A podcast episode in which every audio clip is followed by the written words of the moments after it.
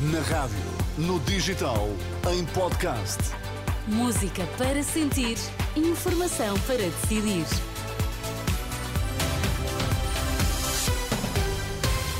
É a altura de sabermos quais são os destaques desta edição das 8. Bom dia, André Rodrigues. Olá, bom dia Inês. Durou sete dias, mas acabou o cessar-fogo no Médio Oriente. Israel voltou a atacar posições do Hamas na faixa de Gaza. Arranca hoje e prolonga-se até domingo a campanha de recolha do Banco Alimentar contra a fome. Foi retomada a guerra na faixa de Gaza. O cessar-fogo expirou às 7 da manhã, hora local, 5 da manhã em Portugal continental. Israel voltou a bombardear posições do Hamas. As agências internacionais relatam disparos de artilharia a noroeste da cidade de Gaza às primeiras horas da manhã desta sexta-feira. Tel Aviv justifica o regresso aos combates, acusando o Hamas de violação da trégua ao disparar rockets contra território israelita. Numa declaração ao país, Benjamin Netanyahu reafirma o empenho israelita na libertação de todos os reféns e a garantia de que Gaza não volte a representar uma ameaça. Durante o cessar-fogo, que durou uma semana, o Hamas libertou 105 reféns e Israel permitiu o regresso à casa de 240 prisioneiros palestinianos. Enquanto isso, há dados que sugerem que Tel Aviv terá subestimado a capacidade para a realização dos ataques de 7 de outubro. De acordo com o jornal New York Times, as autoridades israelitas já saberiam dos preparativos do Hamas há mais de um ano, mas os serviços secretos terão desvalorizado as informações de que dispunham. Por cá, arranca hoje nos supermercados de todo o país mais uma campanha de recolha de alimentos do Banco Alimentar contra a Fome. São cerca de 400 mil as pessoas que todos os dias contam com a ajuda desta instituição, que recebe cada vez mais pedidos de ajuda de trabalhadores cujo salário não chega para cobrir as despesas.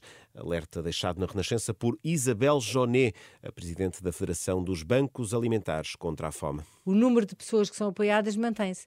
400 mil pessoas precisa de ajuda do Banco Alimentar e recebe ajuda diariamente. Uh, temos ainda agora muitos trabalhadores pobres, ou seja, pessoas que trabalham, que têm o seu salário, mas que aquilo que recebem o seu rendimento familiar não chega para todas as necessidades do agregado. Nestas declarações à Renascença, Isabel Joné revela também que há cada vez mais instituições de solidariedade social a pedir ajuda ao Banco Alimentar. Os bancos alimentares trabalham em parceria com instituições e estas instituições, elas próprias, nos pedem mais ajuda, uma vez que os acordos com a Segurança Social ainda não foram renegociados.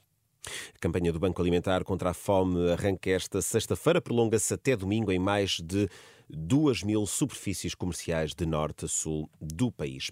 no dia em que entra, entra ao serviço a nova rede de transporte público do Grande Porto, o presidente da área metropolitana reconhece falhas na comunicação com os utentes em causa a confusão gerada eh, entre os utilizadores devido à falta de informação e reduções de horários da rede Unir, que a partir de hoje substitui a operação de 30 empresas privadas em todos os conselhos eh, da região, à exceção do Porto. Em declarações à Renascença, Eduardo Vitor Rodrigues, presidente da área metropolitana do Porto e autarca de Gaia, garante que nenhum horário foi suprimido, Contudo, admite erros na comunicação com os utilizadores. Talvez nós não tenhamos sido muito astutos na comunicação, mas aquilo que nós disponibilizamos são os horários comerciais. Em muitos deles, eh, o arranque da operação faz-se às 8 da manhã. E, portanto, nós eh, resolvemos assumir a disponibilização dos horários comerciais, fazendo depois a distribuição dos horários daquilo que chamamos as obrigações de serviço público, que é o período noturno e o transporte escolar. Eh, isso, de facto, criou a sensação de que antes das 8 da manhã não há transportes e que muitos dos transportes noturnos que também não estão afixados deixaram de existir. Não é o caso, não há nenhuma supressão. As garantias de Eduardo Vítor Rodrigues, presidente da área metropolitana do Porto, ouvido por João Malheiro, no dia em que é inaugurada a Unir, a nova rede de transporte público de passageiros do Grande Porto. São mais de 400 linhas operadas por uma empresa que substitui cerca de 30 operadores privados. O Primeiro-Ministro vai estar esta sexta-feira na COP28, a Conferência das Nações Unidas sobre Alterações Climáticas, a decorrer no Dubai, com uma agenda dedicada ao financiamento para a adaptação e mitigação dos efeitos das alterações climáticas. António Costa estará presente na sessão de abertura da Cimeira Mundial, que reúne eh, vários líderes no Dubai e, logo mais, inaugura também o pavilhão de Portugal. Do lado europeu, sobressai a exigência eh, do fim da subsidiação dos combustíveis fósseis nos próximos dois anos, posição explicada à Renascença Renascença pela eurodeputada Lídia Pereira, que é relatora da posição aprovada no Parlamento Europeu. Ora, o Parlamento Europeu pede para que eh, possamos eh, terminar com uh, os subsídios diretos e indiretos aos combustíveis fósseis, seja a nível nacional, seja a nível europeu e internacional, o mais cedo possível, se possível, em 2025. Portanto, esta é uma posição que é bastante ambiciosa, mas também reflete que uh, não, não podemos exigir aquilo que não conseguimos uh, cumprir. E outra coisa que,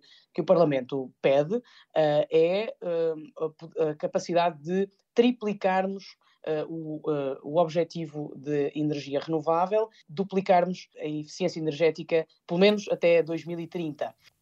Lídia Pereira, eurodeputada do PSD, relator do Parlamento Europeu sobre a posição dos eurodeputados em relação eh, aos combustíveis fósseis eh, no contexto da COP28, a Cimeira eh, Mundial das Nações Unidas sobre alterações climáticas que decorre no Dubai. Ponto final nesta edição às oito. Estas e outras notícias estão em permanente atualização em rr.pt.